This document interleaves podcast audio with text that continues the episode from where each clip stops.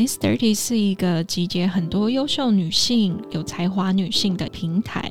我们常常会探索很多，不管是职涯上、情感上，或是时下话题。我们希望透过 Miss Thirty 的平台，可以了解更多女生的声音跟想法。想要参与 Miss Thirty 的聚会活动，跟更多优秀的 Miss Thirty 们有交流，欢迎在 LINE 社团搜寻 Miss Thirty 女子会。Hello，大家好，我是 Miss Thirty 的 Vanessa，我是 Grace。我们今天要聊聊一件事情，就是我们其实出社会也很久了，然后 Grace 在去年、今年也开始转变自己自身的角色，嗯，开始也去跑客户、谈业务，然后我发现，哎，他业务能力还蛮不错的耶，真的吗？对，所以我自己在业务经验上面非常非常久了，应该有八九年，嗯嗯。之多了。然后我们也会常常遇到最近身边出现很多开始做 freelancer 的人啊，他们。们可能很有专业能力，可是他可能不懂得怎么开发客户，或者是怎么谈判客户技巧，或是怎么跟客户维系关系。嗯，所以我们今天的主题就是要来聊聊，说要怎么向上管理，要怎么虏获客户的心。嗯，那接下来我们就想要问一下 Grace，你自己这一两年的转变，你通常都是怎么去开发客户的？我觉得这一两年我的客户比较多的都还是是朋友引荐的，而且我必须说，就像我平常不是都会有一些社交局嘛，嗯，其实我这一两年有蛮多客户都是在社交局上面。跟我合作的，就是进而跟我合作，所以我觉得有用的社交很重要。就是你今天如果出去一个局，你不是只是在那边跟别人喝酒啊、干嘛的，就是你在那个场合，你还是要让大家知道你在做什么。那可能大家也许在那个场合，他不会立即告诉你他的需求，可是当今天他真的有这样子的需求的时候，他们都会来找你，然后进而变成你的客户。但陌生开发，我是觉得也有啦。但是我觉得陌生开发真的就是要看运气，以及可能需要一点时间。嗯，我自己因为我以前就在当业务的角色嘛，所以其实我的客户量已经非常非常多了。嗯，然后有分很多不同的类别，珠宝、家具、嗯，酒商，还有女性的一些商品。嗯，那。我觉得，因为客户已经跟我合作蛮久了，所以他们对我的信任度其实已经很高，所以他们开始会帮我自己推荐客户。嗯，所以我觉得这个是累积的成果啦，就是它不是一瞬间突然爆发出来的，是你可能过去耕耘了七八年。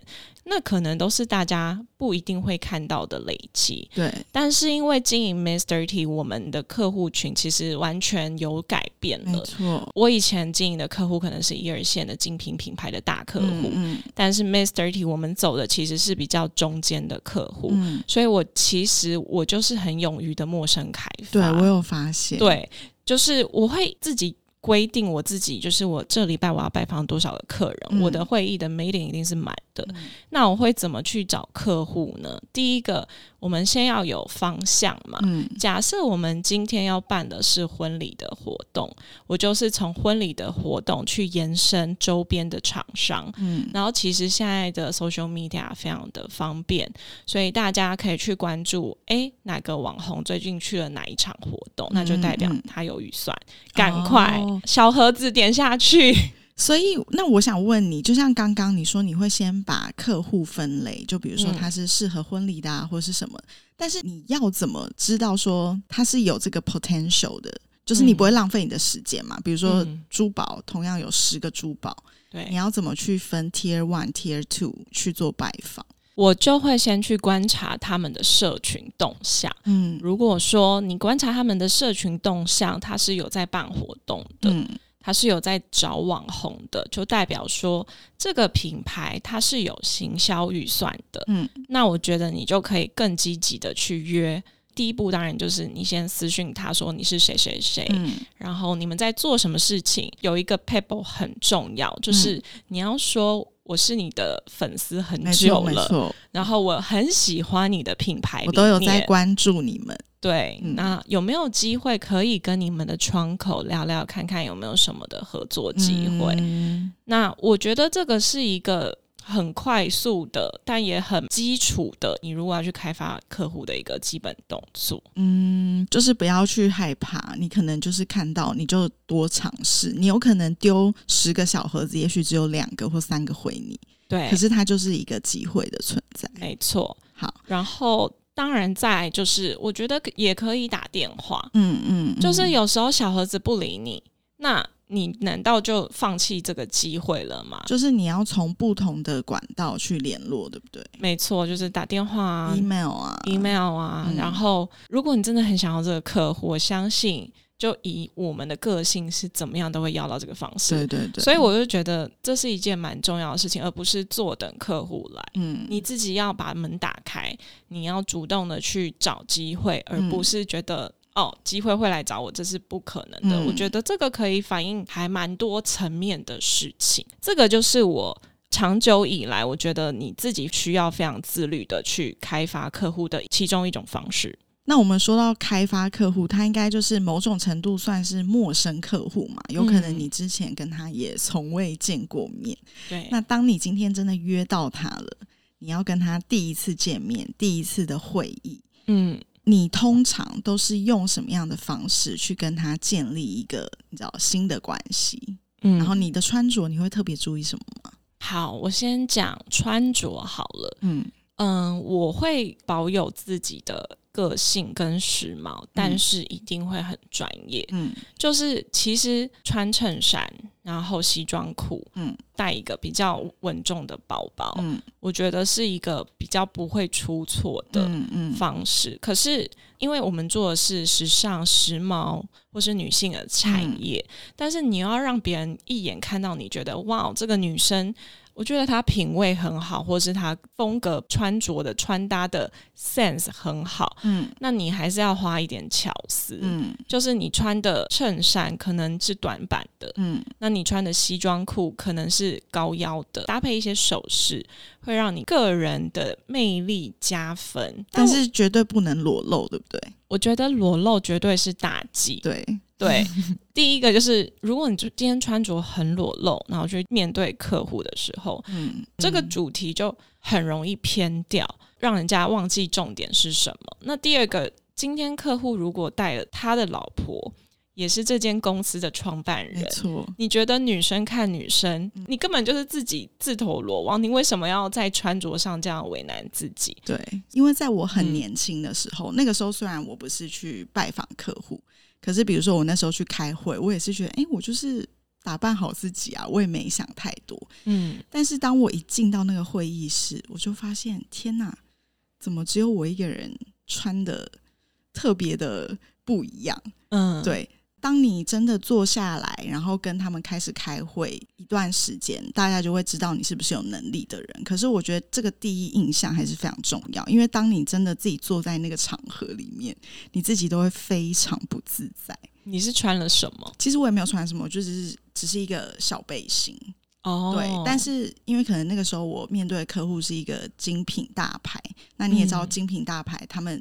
女生她们都其实都穿的还蛮蛮有专业感的，很干练。对对对，所以当你今天一进去的时候，大家就觉得你是哪来的小妹妹？你知道会有这种感觉，一定会有啊。所以我觉得今天要。当一个能够说服别人的人的时候，虽然大家都说哦，我们不要去看外表，不要去从外表去评断一个人，可是不得不说，我觉得外表穿着这个真的是每个人看到你的第一印象。你今天连第一印象都没有过关的时候，你真的不要去谈后面，你就会花非常多时间。没错，那刚刚是讲到穿着嘛，但是我们现在要谈的是，你要怎么样客户去在茫茫人海中记住你，嗯，你到底在做什么？嗯，那我自己先分享我的例子，就是。我如果今天去面对一个客户之前，嗯，假设你今天是好某一个网络上知名的家具公司，嗯，我一定会在出发前先 study 过你所有的资料，嗯，包含这个人延伸可能是老板个人的 IG，嗯。我都会稍微了解，然后跟你们的品牌最近发生了哪些事情。嗯，我觉得你去拜访客户前，你一定要先做准备，要不然你有什么共同话题，对，可以让人家觉得哦，你好像是有准备而来的，还是你是来随便问问看有没有钱？我觉得。身为客户也好，或者是你自己想要跟他人家谈合作也好，嗯，大家如果都是老板，其实大家时间非常有限，所以你应该要在短短的半小时，甚至是一好一个小时之内，把你的重点讲完。没错，要有目的，所以通常我刚刚讲完就是有所准备，然后在那个现场，我就会很简单的、很轻松的说：“哎，我就是想说来聊聊，但是我没有什么目的，那我们可以看看有什么合作机会。”通常第一次见面，我不会太 aggressive，那我最快的方式就是第一个就是要让别人快速记得你你做了什么，所以很简单的说一下自己的背景，你是。行销专场，你是公关专场，还是你是办活动的专场？嗯，然后带到，如果你过去的公司是台面上知名的，那你一定要 mention 你是哪里出来的，让人家觉得哦，原来这个女生她的背后她所做的事情不是凭空杜撰的。你也知道现在骗子很多，所以这些大老板、这些品牌。他们每天可能信箱打开，IG 打开就一堆厂商，嗯，他要怎么过滤？当然就是先靠这些很基本的技巧跟知识背景去过滤，嗯，然后再来第二步就是我们公司现在在干嘛？嗯，好，Miss Thirty 现在在做些哪些事情？我们的理念、你们的服务内容大概有什么？我觉得这样子的一个简短的十分钟介绍，会让人家知道原来说哦，你们公司在干嘛？那他在。听你介绍的过程，他其实也会反思说：“那我有什么项目可以跟你们合作？”嗯嗯嗯，对我觉得这个是最快第一次见面的一个比较轻松，让人家了解你的程序。嗯嗯，那 Grace 自己呢？你也会是像我这样子的程序吗？或者是你有不同的开发技巧？我觉得我在刚开始的时候，我会有点拿捏不到那个时间，就是哎，我到底一开始的时候，我应该用什么角度切入？因为我觉得我做公关习惯了，嗯，我不太敢一开始就这么有目的性。但是从可能从今年开始吧，我好像就知道那个节奏。就像比如说上个礼拜，我我去了外县市去拜访一个新的客户。那其实要去之前，我自己就像你一样，我一定会看他所有这个品牌相关的，不管是 IG 也好，他们的网页也好，他现在出的是什么商品也好。就是我要在那个我跟他 meeting 的过程当中，让他知道其实我是很了解他们的。然后再来，我在出发之前，我就会先去想，假设我今天是他们的行销或是公关，我要怎么操作这个品牌？嗯，对，我觉得我会在会议当中就让他先知道，哦，其实我在心里有帮你们做了一个 plan。然后先去说服他，因为我也不会知道他以前有跟谁合作过嘛，或是他们之前行销可能有做了什么什么事情，可是一定是没有做的很好嘛，他才需要来找我们。嗯，那我把我的方式讲出来之后，我就发现哦，他们发现我的想法是对的。嗯，那我觉得这样就会很快加速我们这中间冗长的沟通。嗯，他对你的信赖度就会增加。对，然后介绍我们公司在做什么，我觉得这是一定。这是我每一次去拜访新客户的时候，一定会让他很清楚的知道 Mr. T 在做什么。因为我觉得在这个介绍当中，加上我们的 presentation，他就会很清楚知道说，哦，其实你们是有质感的，你们办出来的活动大概长怎么样。嗯，那他就会跟他自己所需要的需求做连接。嗯，我很想问一个问题，就是这我也很常被问，就是很多人就会说，呃，我觉得长得漂亮会帮助到实质的业绩。那我自己是觉得是会啦，因为我觉得女生当业务也好，或者是你在职场上，如果你有这个优势，确实是会比较吃香。我觉得长得漂亮或是长得好看，确实是一种。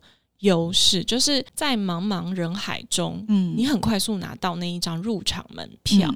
可是我觉得你要怎么拿到业绩，其实跟长得漂亮并没有关系，嗯，是靠你的专业能力，嗯，对，呃，像酒商好，我过去的酒商他就说，你知道为什么我要答应你的 meeting 吗？因为你长得漂亮，这么直接？对啊，因为其实各个客户他们每天要面对业务或者是。来谈合作人实在是非常的多，嗯，那他每天他一个活动上面，他可能交换了上百张、上千张名片。嗯，你觉得他有办法认识每一个人吗？那我觉得长得漂亮、有特色、说话好笑，你有个人的特质亮点，嗯，我觉得这都是优势。嗯，这个就是让客户让你来 meeting 的门票。嗯，那你拿到这张门票之后。接下来靠的就是你的实力跟专业，嗯，你可以提供客户什么解决他痛点的需求，我觉得这个才是真正拿到业绩的最大重点。嗯，没错，因为接下来我们就要讲，当你今天得到了这个机会，可能跟他碰面了。可是你知道很多事情不是第一次碰面之后你就会确定你们的合作，你可能需要去提案，提案也不是只有一次，可能要两次、三次。那在这个过程当中，我们要怎么说服客户签下这个合作的这个 contract？嗯，我觉得我自己过来的经验，当然第一个是要先了解他需要什么，这个是最重要的事情。那第二个重点就是。你能不能给他其他人没办法给的创意？比如说，好，我们最近就是我有一个酒商嘛，那他其实是一个代理红白酒进口的厂商，然后其实他的酒推到非常多的五星级米其林的餐厅，或者是坊间上有很多的餐厅都用他们家的酒，可是他的品牌并没有被知道，大家只知道哦，可能 impromptu 代理他们家的酒。他们用他们的酒，可是是谁代理的，其实都不知道。那在今年的年初，我们就办了一个未来酒的酒展。以往大家做酒展，可能都是去世贸看那种一坛一坛一坛的那种感觉。那你也会了解说，哎，这个客户他想要做的是创新，然后时髦。那也就是为什么他会找上我们，因为他欣赏我们的创新跟时髦。那他这个案子的目的，就是他对的是 B to B 的客户，就是所有的，比如说饭店啊、餐饮业者啊，或是公司那一种大型采购，他都需要跟这一家酒商敬酒。所以我们的目的就是把所有一百三十七支来自不同庄园的全部钉在墙上，然后是做一种比较沉浸式氛围的展览。我觉得这个就是我们提供不一样的创意。嗯，我觉得创意。提案非常非常重要，没错。我这边可以分享一个，原本我要去这个客户，他其实也是朋友引荐，他也算是陌生开发。那那个时候我要去之前呢，我这个引荐的朋友还跟我说：“哎，Grace，我跟你说，他们应该不会跟你们合作了，他们应该已经跟另外一个厂商谈好了。”然后他问我说：“那你还想去吗？”那我心里会觉得，我们都还没有见到面。就说不合作，我会觉得有一点太可惜了。至少让他知道我们在做什么，所以我还是做了提案，然后我还是去跟他们介绍我们的品牌。然后一样就是在去之前呢，我还是呃在心里帮他们先想了一套就是公关的 plan。这样，那结果讲完之后，他们反而跟我们合作，而且是提高预算。所以我会觉得，就像你说的，要怎么说服客户跟你合作？第一个当然一定是。创意嘛，然后再来是你要把你的优势讲出来。我们到底跟别人有什么不一样？也许别人只是提了一个活动层面的，可是其实我们是连公关的操作、前面的酝酿、后面的发酵都帮你想清楚了，这是一整套的。然后再来是像您刚刚说的，分析他现在到底需要什么，他现在就是缺了这个人去帮他解决他的痛点。嗯，所以我觉得这个好像是我们在面对一个客户。他在还没有跟你签约之前，我们要怎么去说服他？你就是只能跟我合作，你没有别的选择。对，然后我觉得就是不要放弃任何机会。真的，你就算觉得你没有办法拿到那个单，没关系，你还是去跟他喝杯咖啡。嗯，我觉得见面还是蛮重要的，就是你可以更理解彼此到底哪里卡住了。对啊，而且现在没有合作，我觉得不代表未来不会合作。接下来拿到这张单之后，开始要执行了。那你也知道，其实我自己个人。会觉得在办活动，就是这场活动发生之前的这一段时间。其实是最复杂、最难熬，会发生最多问题的。因为客户可能会有很多情绪，他也很紧张，对，他也很紧张，他会有很多疑问，然后他会很 panic。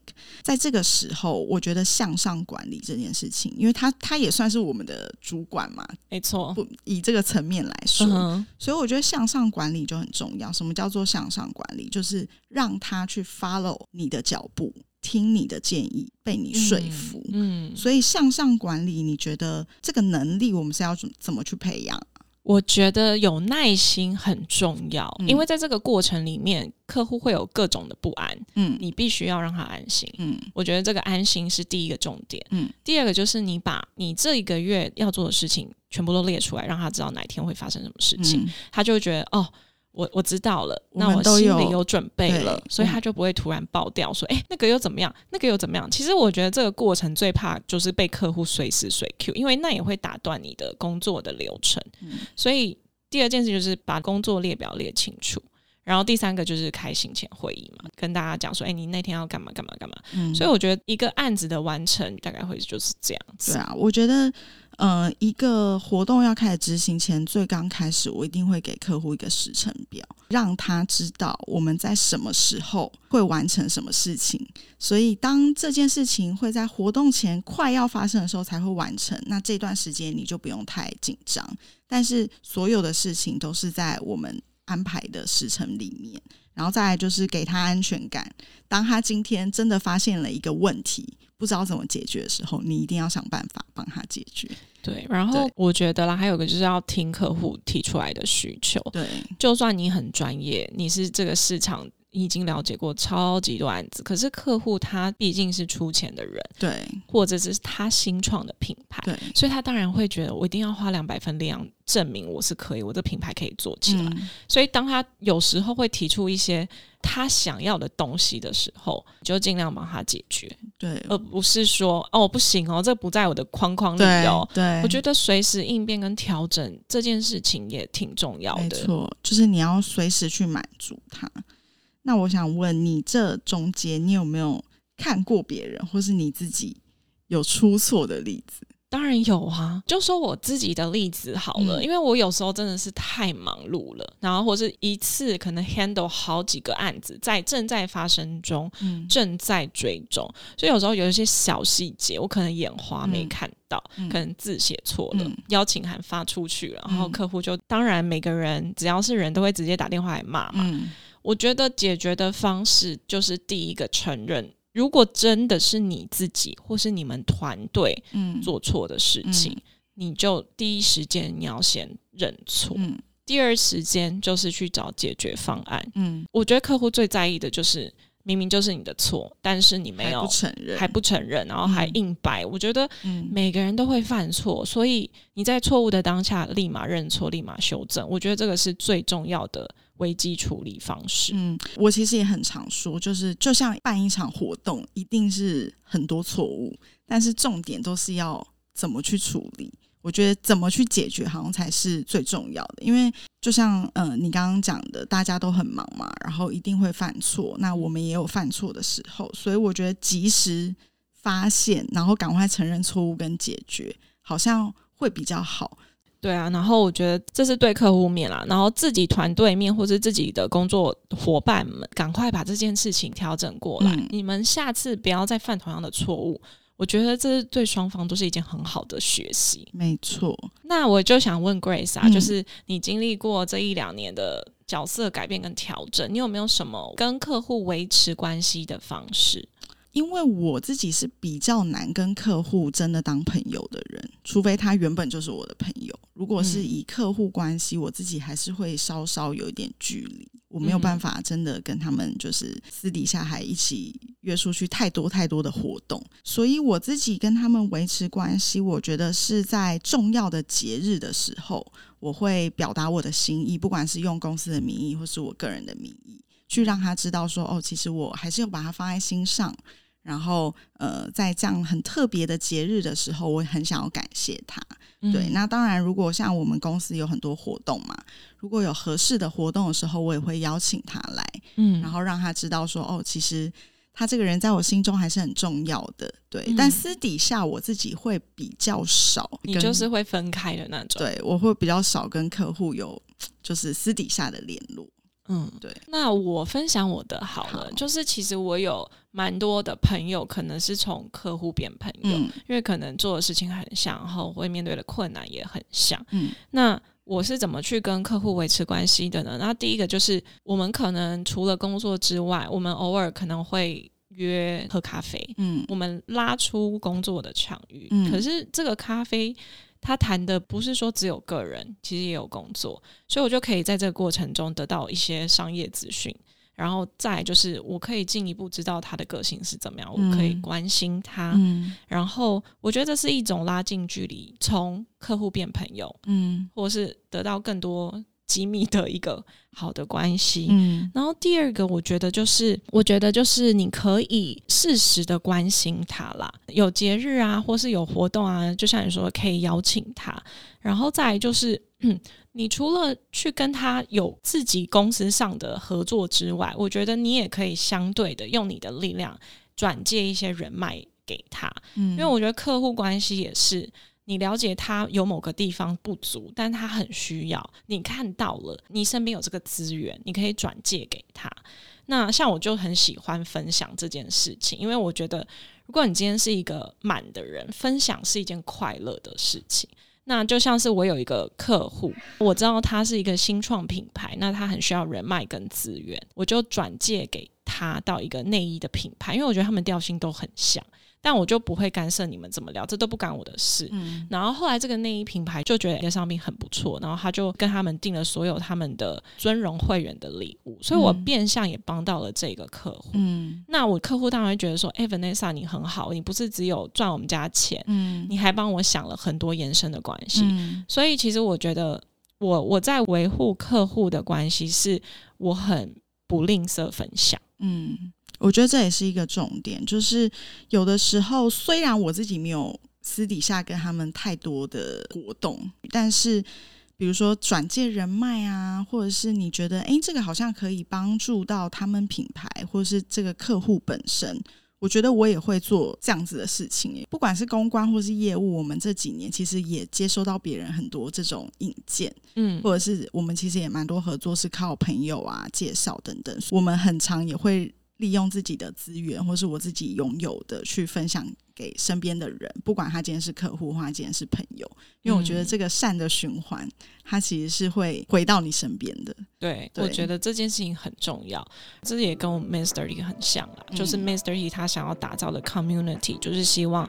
各种不同的女性一起交流，那不是说我们只是表面上的吃吃喝喝，或是拍拍美美的照片。其实我们创造的这个 community 是提供大家，不管是客户方，你是 KOL 方，或者是你今天是一个新创的女性，需要很多的资源帮你介绍，甚至是你认识朋友，这就是跟我们两个的理念很像。我们想要打造的就是一个女生互相帮忙的共创的一个 community。嗯。呃，不知道我们对于职场的分享有没有让大家觉得很有兴趣？如果大家觉得非常有兴趣的话，我们也可以加开第二场、第三场。那我们今天的向上管理或者是在职场上面对的大小事，就到这边喽。我是 Master 的 Vanessa，我是 Grace，我们下次见，拜拜。